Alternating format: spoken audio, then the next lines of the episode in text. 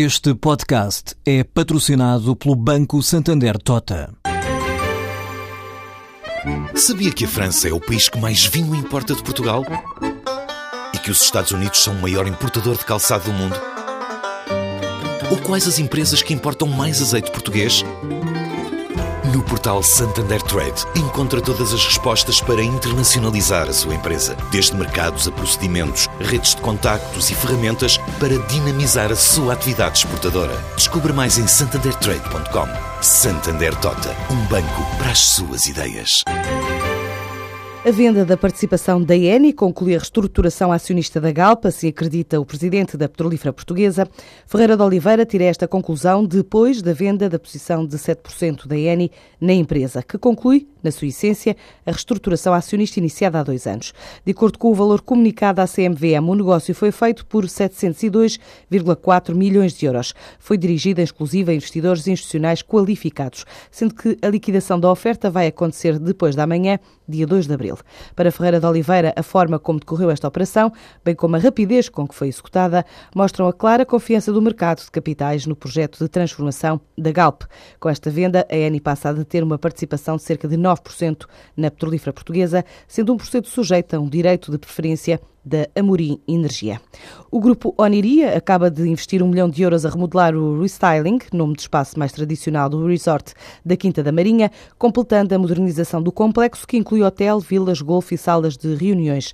José Carlos Pinto Coelho, presidente do Conselho de Administração deste grupo, explica por que consideraram ser a altura ideal para investir. Embora não sendo exatamente o tempo eh, ideal para fazer, fazer investimento, achamos que era a altura ideal para fazermos este hotel Quinta da Marinha mais tradicional, mais antigo, que as pessoas conhecem melhor, estar ao nível do que estamos a oferecer em toda a Quinta da Marinha. E, portanto, realmente lá fizemos uma obra grande, reformulamos todos os 200 quartos, as áreas públicas, a recepção, os restaurantes, ficou, enfim, toda uma homogeneidade grande em todos os quartos e todas as instalações eh, aqui na Quinta da Marinha. Neste momento temos quase mil metros quadrados em salas de reuniões, com um golfe bom, e isto, digamos, ao mesmo nível, que, portanto, foi a razão fundamental para se fazer investimento nesta altura. O Grupo Hoteleiro Oniria estima crescer pelo menos 10% este ano. Nós, em 2013, fechámos, eh, enfim, com um EBITDA de quase 6 milhões de euros.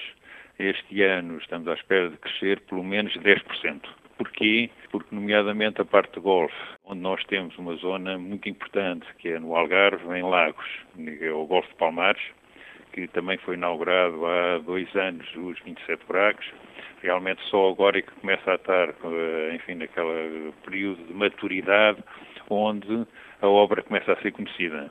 Neste momento começamos a ter realmente procura acima do que aquilo que existia anteriormente. O que quer dizer também que pode estar a juntar-se vários fatores, onde sem dúvida a qualidade do produto que estamos a oferecer é muito importante, mas que realmente a Europa estar a recuperar é crucial. Para já, a empresa está a registrar o maior número de clientes belgas, franceses, ingleses, espanhóis e alemães. A RSB, empresa de energias renováveis do Brasil, detida pela Rio Forte, do universo do Grupo Espírito Santo, inaugurou uma unidade produtora de energia renovável em Candeias, no estado da Bahia.